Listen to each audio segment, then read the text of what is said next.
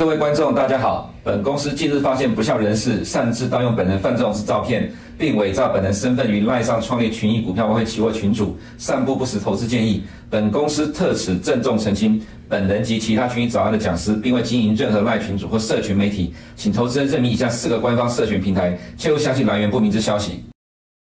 欢迎收看群益早安，今天是七月四号，礼拜二哈，我们来看一下今天的焦点。今天第一个焦点是你看到的是涨太多了，可是呢，未来经济数据却多数是乐观的。上半年结束了哈，我们看到很多美国的解盘，主流的看法是觉得今年上半年涨的幅度很大，所以对于下半年你才要谨慎保守、观望等待，呃，状况的进一步的进展。看美国经济的动态是不是会衰退，或者看美国股市会不会因为涨多而修正。那么如果这样的情况，就等待涨多拉回的修正，再早买一点。现在这是主流的预期，所以普遍看法上都认为上半年涨很多了，所以下半年要先等待一下。但是呃，我看到的是未来至少两周了，经济数据却多是乐观。为什么上个礼拜五美国股市会大涨？这两天啊包括昨天啊我们的分析师也提到了，是因为上个礼拜五公布的美国 PCE，呃，名目的 P C 三点八 percent，较前一个月的四点四大幅度的下滑。虽然核心 PCE 没有掉，呃，只有掉，呃，比预期掉零点一个 percent，那么较前期四点七稍微掉零点一 percent，没有掉很多。那么数据派解读者会觉得说，呃，核心 P C 因为这是 Fed 的通膨指标，并没有掉很多，所以不要太乐观。但是美国投资人却对于这个单月下跌零点六 percent 的名目 P C 却是激烈的反应，这就是蹊跷的地方了哈。其实真的，美国股市上半年涨了这么多之后，如果正常情况之下，你应该是要审慎等待。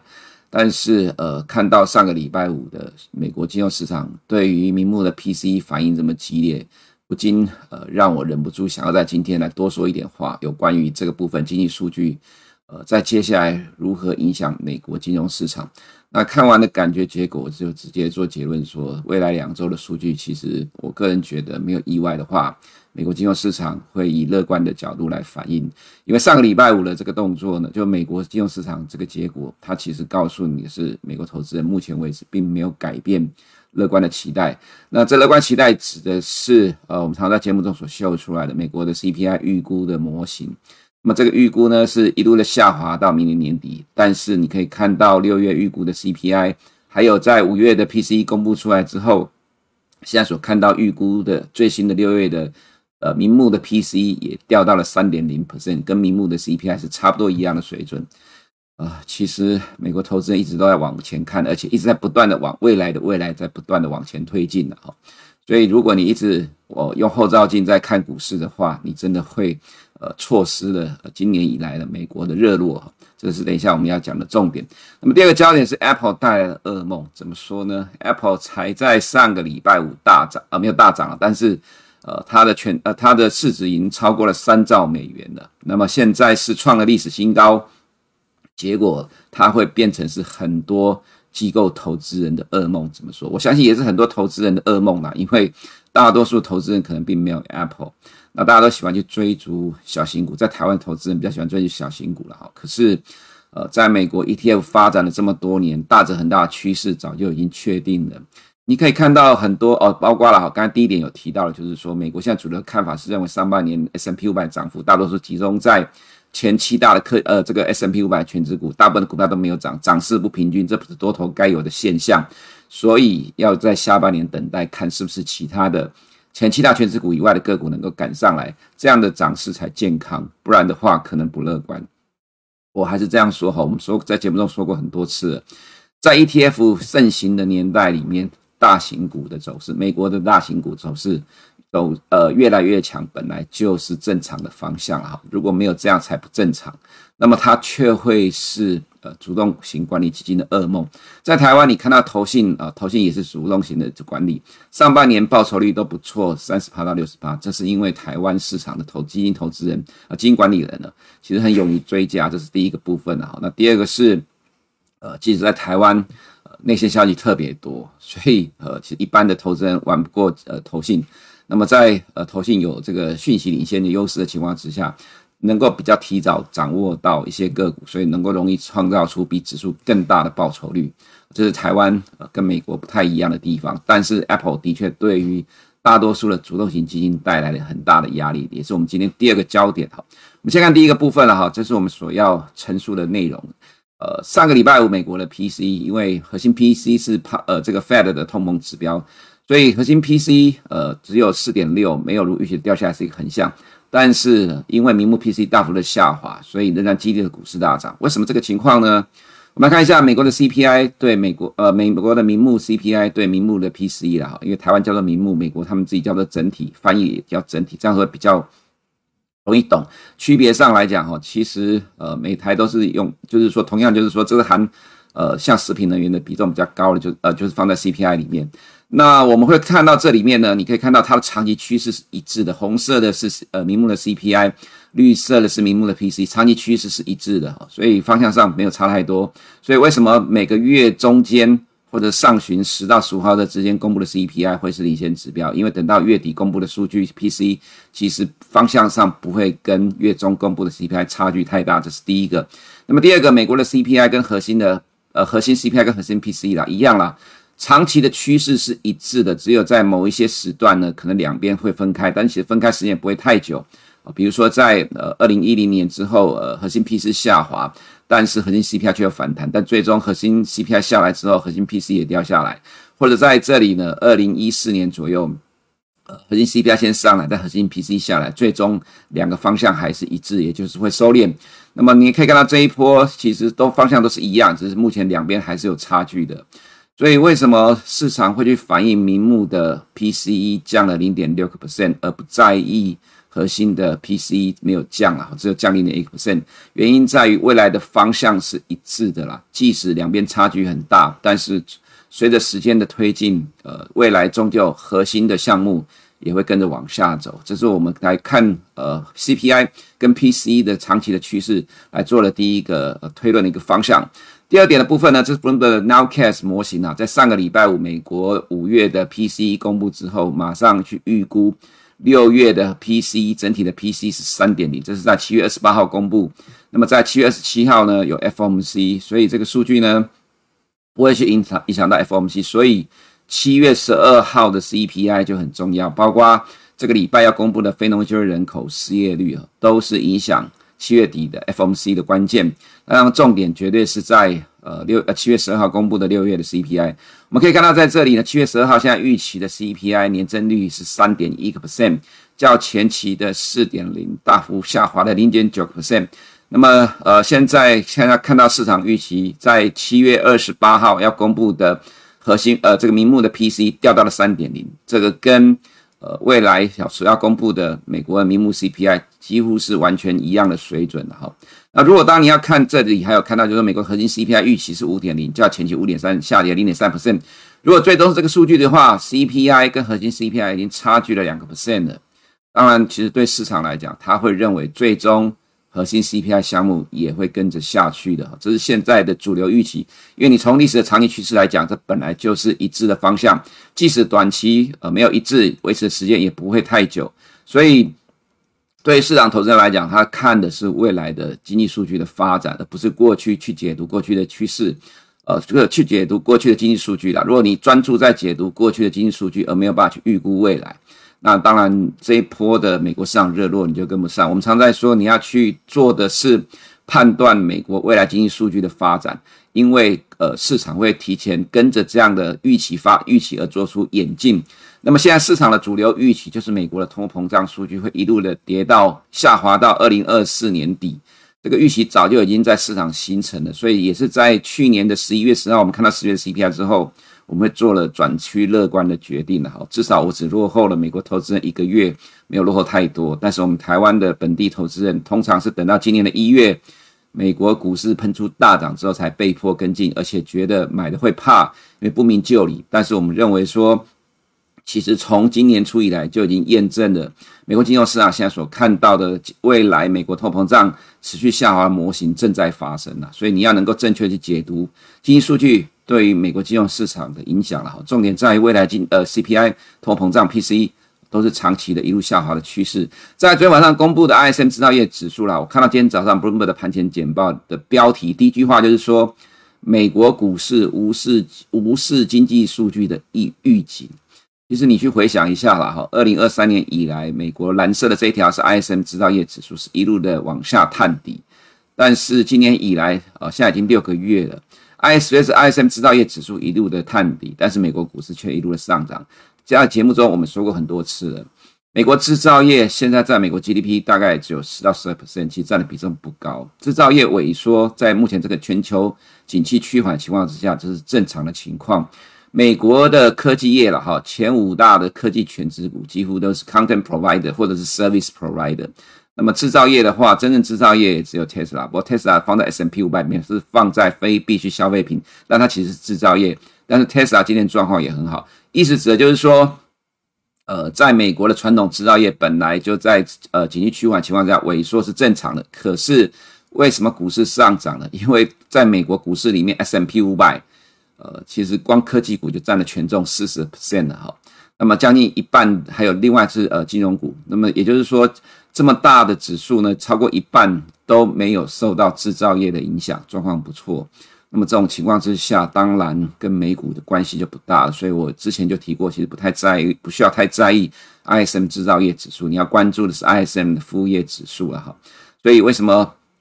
今天凌晨的美股仍然上涨，没有受到这个数据的影响。其实这个数据随着它占经济的比重越来越低，你可以慢慢的去忽略它了哈。再就是里面的另外一个重点，ISM 销售价格指数粉色的这一条四十一点八，再创近呃就是来到近期的低点，这代表的是美国在呃商品端的通膨在降低，压力在降低了。这当然对于市场来说也是正面的帮助了哈。另外是 ISM 制造业库存指数也是一路的往下走，跌破了二零二零年的低点，代表现在的制造业正在极力的降低库存。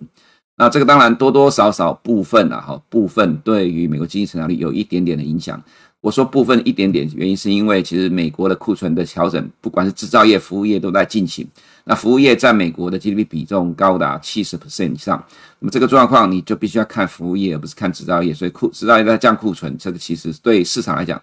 呃，产业调呃，产业的动态秩序呢是正面的哈，但是对于最终数据来讲，是不是正面是呃比较负面，但其实也没有什么太大的影响。再我们来看到今天的第一个焦点，就是未来两周的经济数据，这其实上个礼拜六我在网络上丢出来的看法哈。今天再做一次的呃陈述这样一个逻辑，所以你看到上个礼拜五美国公布的 PCE，明明 PCE 三点八 percent 低于市场，而较前期的四点四。大幅下滑零点六 percent，但是呢，核心的 PCE 其实没有什么掉，可是能够带动美股的上涨，主要就是经济数据呈现出来的是对股市投资量是正面的，所以接下来经济数据很重要。你看到就职缺预期是九百九十万的，前期是一千零一十万个，较前期减少二十万个工作机会。美国就业市场非常的火热，所以如果就业市场缓步降温的话，那么 Fed 升息的压力就会降低，这对于市场是欢迎的哦。所以只要符合市场预期，它都是利多；只要符合市场预期，都是利多。再我们看 ISM 服务业指数，预期五十一点三，较前期五十点三反弹了一个呃反弹了一点，这个只要符合市场预期，都是利多了哈。那原则上当然也有可能例外，就是说会有低于市场预期。那低于市场预期的话，呃，这个调查就变成就是说要比这个九百九十万还来更高，但只要在这个 range 之间，其实还是正常的。五十一点三如果低于市场预期，它当然就稍微的是一个负面的状况。在五十之上，其实市场都是可以接受的。那么另外，非农就业人口从前期的三十三点九万人掉到了二十二点五万人，原则上这也是利多，因为这个数据三十三点九万人实在是太热了。降温绝对是好事，所以 Fed 未来很有可能，呃，只要符合市场预期的话，降呃升息的压力就降低了，所以市场会以乐观的角度来反映。失业率也是同样的情况了，哈，就是说，呃，随着就业人数持续增加，失业率可能从三点七再加上三点六，但是这两个会互相影响，因为掉的幅度也不大，只要符合市场预期，它不会有太大的变动。那么顶多就是说去主要看。呃，这个非农就业人口数据的变动为主。那么平均时薪的话，年增率是四点二，符合预期，就较前期稍微掉零点一个 percent。那么再来就是刚刚提到的 CPI 的数据啦。所以呃，当然现在还有看到的是，在这个 CPI 隔一天之后是 PPI，不过现在市场的预期还没有出来。所以我们看到下个礼拜七月十二号的 CPI，也就是本周到下礼拜 CPI 这段期间呢，其经济数据原则上。呃，我个人觉得大方向上对于市场都会从正面的角度来解读了哈。那么本周经济数据呢？呃，这里有提到，刚刚就看到了哈，就不再赘述。那么本周还有央行动态，今天早上会有澳洲央行利率决策会议，目前利率四点一 percent 维持不变，跟升息的看法各占百分之五十哈。会这边稍微指呃提一下澳洲央行，是因为之前。澳洲央行跟加拿大央行突然的升息，那么对市场造成了一些影响。市场都认为说，Fed 在当时候呢，就是六月的 Fed 也会跟进升息，结果后来是没有了哈，就 Fed 暂停。那我个人觉得说，今天澳洲央行的动态呢，应该会对汇市多多少少会有些影响，但是对于债市跟股市，原则上我个人觉得影响不大哈。那么这是呃，其实几乎大概每隔一两个礼拜就会被拿出来讲的，就是债券之率倒挂的问题。这又来到近期的。倒挂幅度最深的，我的答案是就看你自己的选择了哈。其实我在上个礼拜有提到说，在之前欧洲央行的论坛也有主主持人问到 Power 说对殖率倒挂的看法。那 Power 说他认为也许这他说啦，不是他认为，他说也许这次会跟历史不太一样了哈。那我个人也觉得说有这个可能，原因是我常常在说呢，市场会从历史中去找答案。既然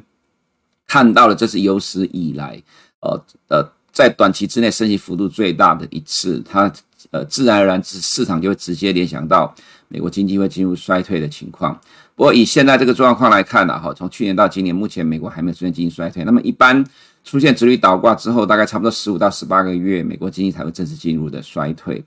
可是，在过去的历史上，你看到当美国经济进入衰退的时候，Fed 都会开始降息。那么，所以现在有人在说，哦，升息到最后现在看起来在涨，所以你要看等待是降息之后会跌。来讲，我个人也觉得说，因为随着大家都在从历史里面去找答案、学习经验了哈。那么现在市场对于 CPI 的预估到明年年底都是一路的降低的情况下，其实市场直接在反映这个预期了。所以意思指的就是说，为什么 Fed 的点阵图自己也在看明年后年的利率都比前一年来的更低。所以今年的状况，我个人也觉得不会跟历史的情况一样出现过了，在一旦开始降息就开始跌，反而它会持续去反映未来的升息预期，甚至现在本来就已经在开始。反映未来的降息预期了，所以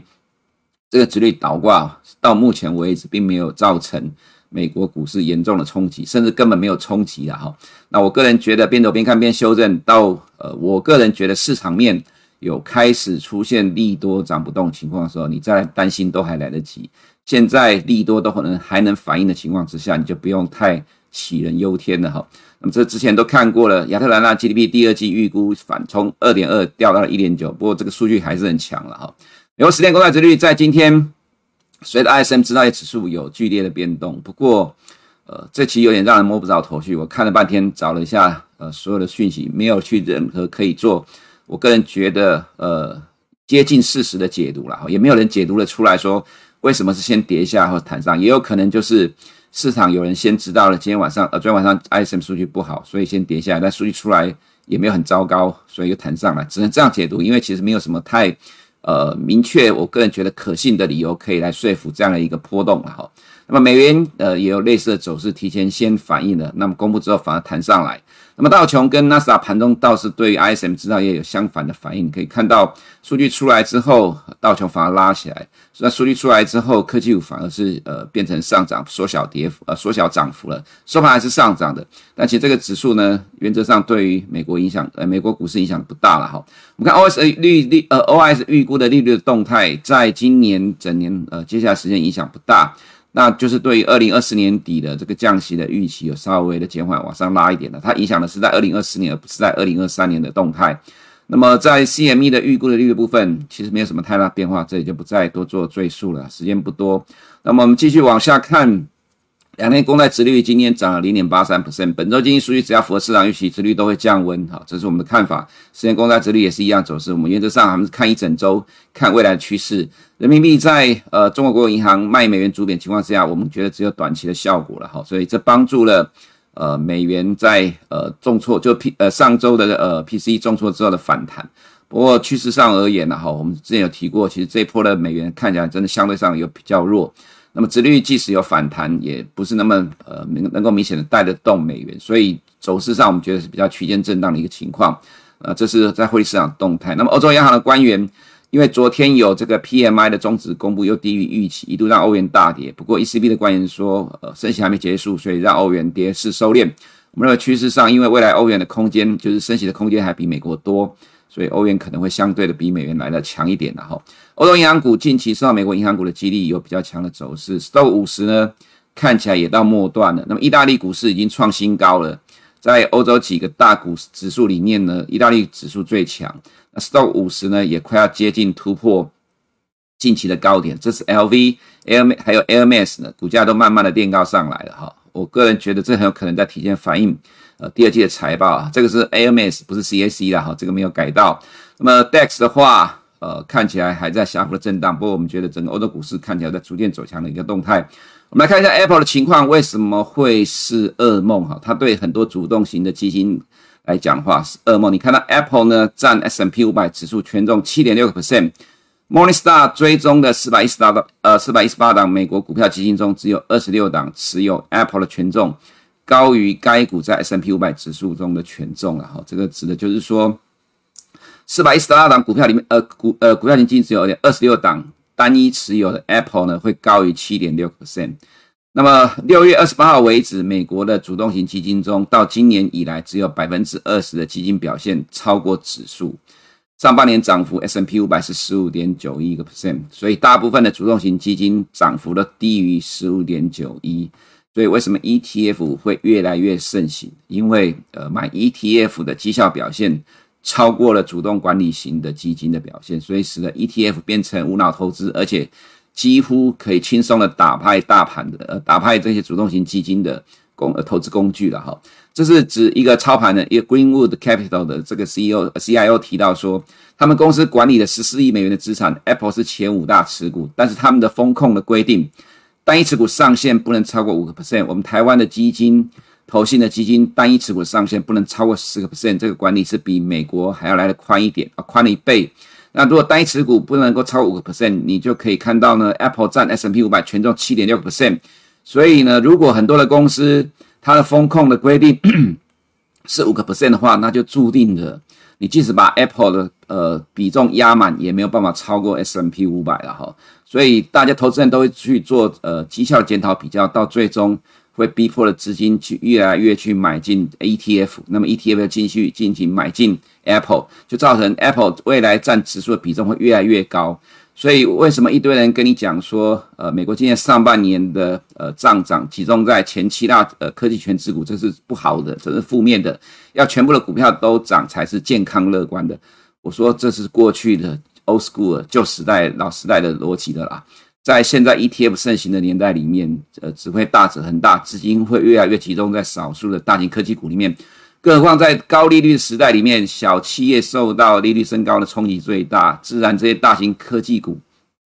财报健康、现金流量多，那么即使因为利率上升带来的营运成本上升，它也能够抵挡不景气的冲击，这样吸引更多的钱持续进入了大型股，这是不同的逻辑的哈。所以在多头的时候，大型科技股涨得也多；在空头的时候，大型科技股涨得更多，怎么会不健康？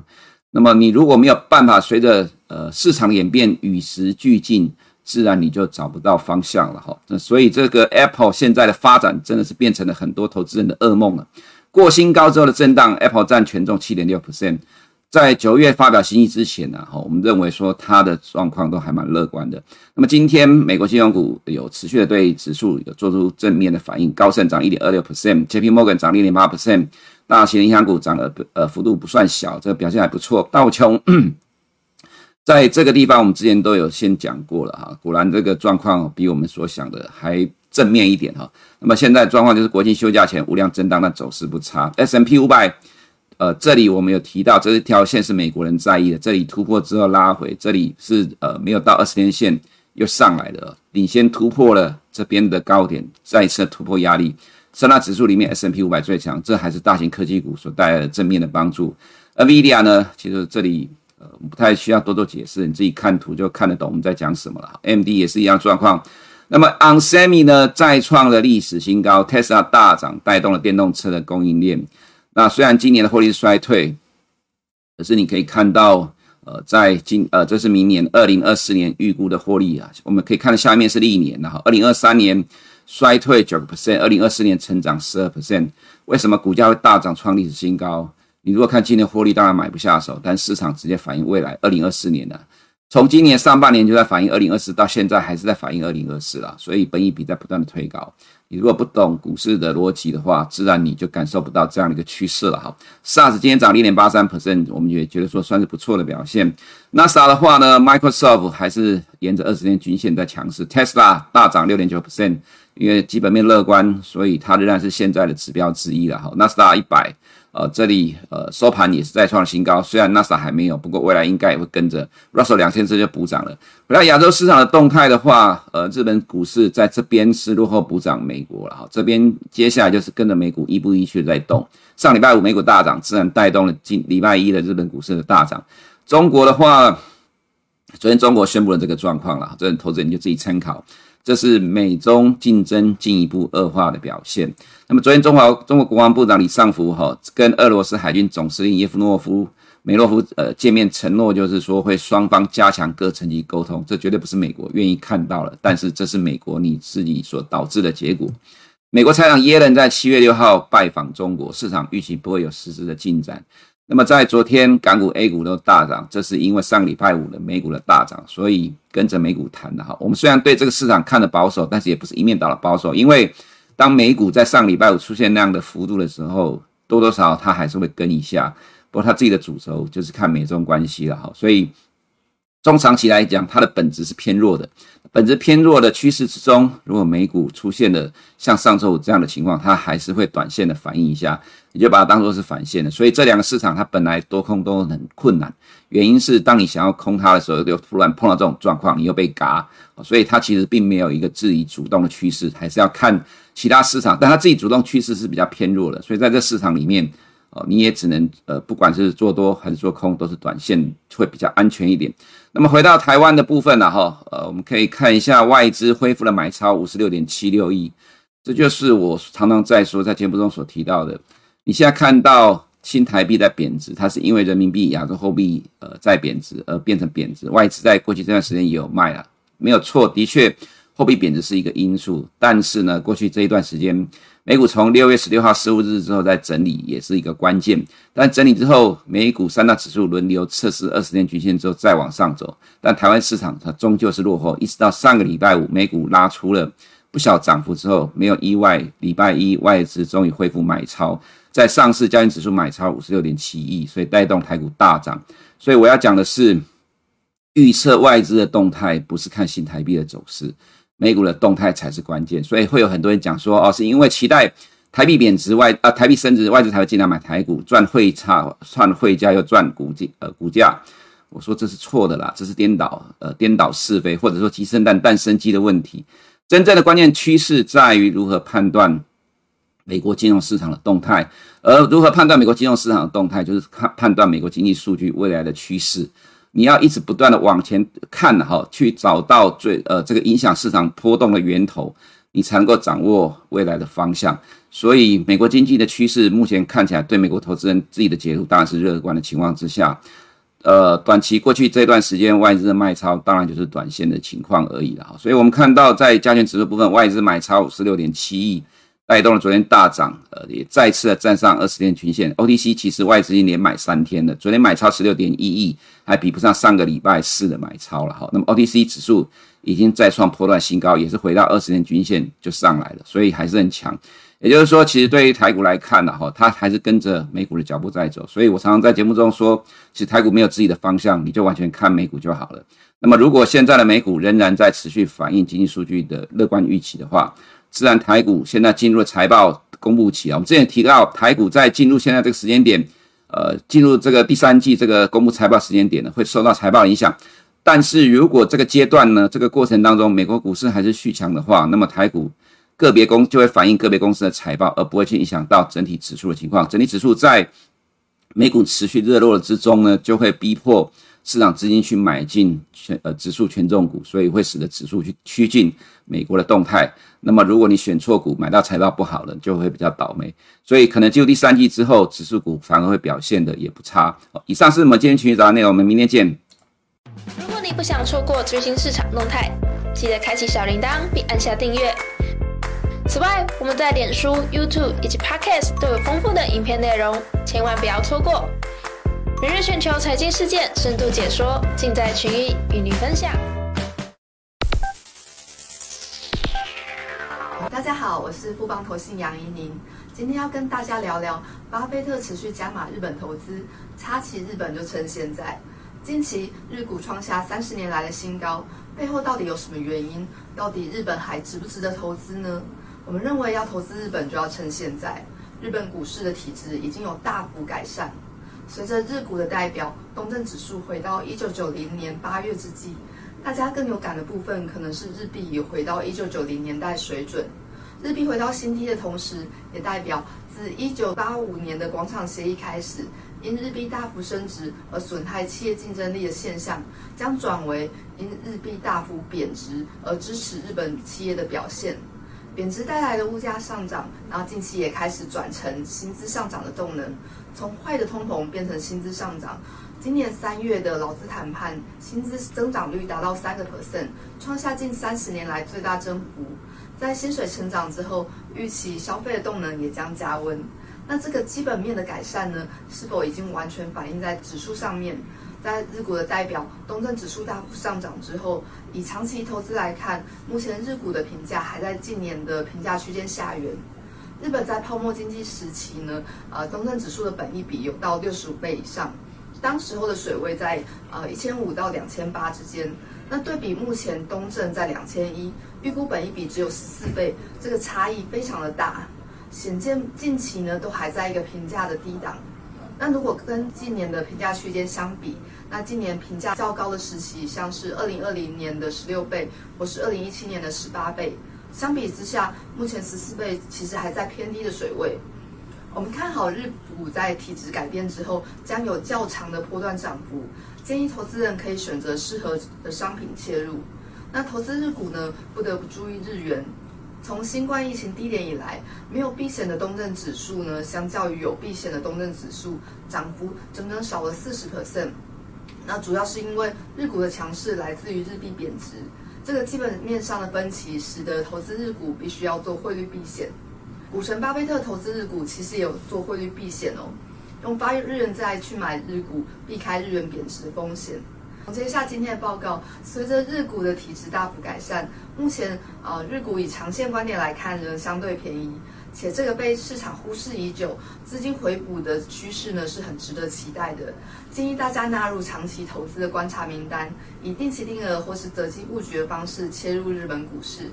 以上是近期的市场看法，谢谢大家。投资一定有风险，基金投资有赚有赔，申购前应详阅公开说明书。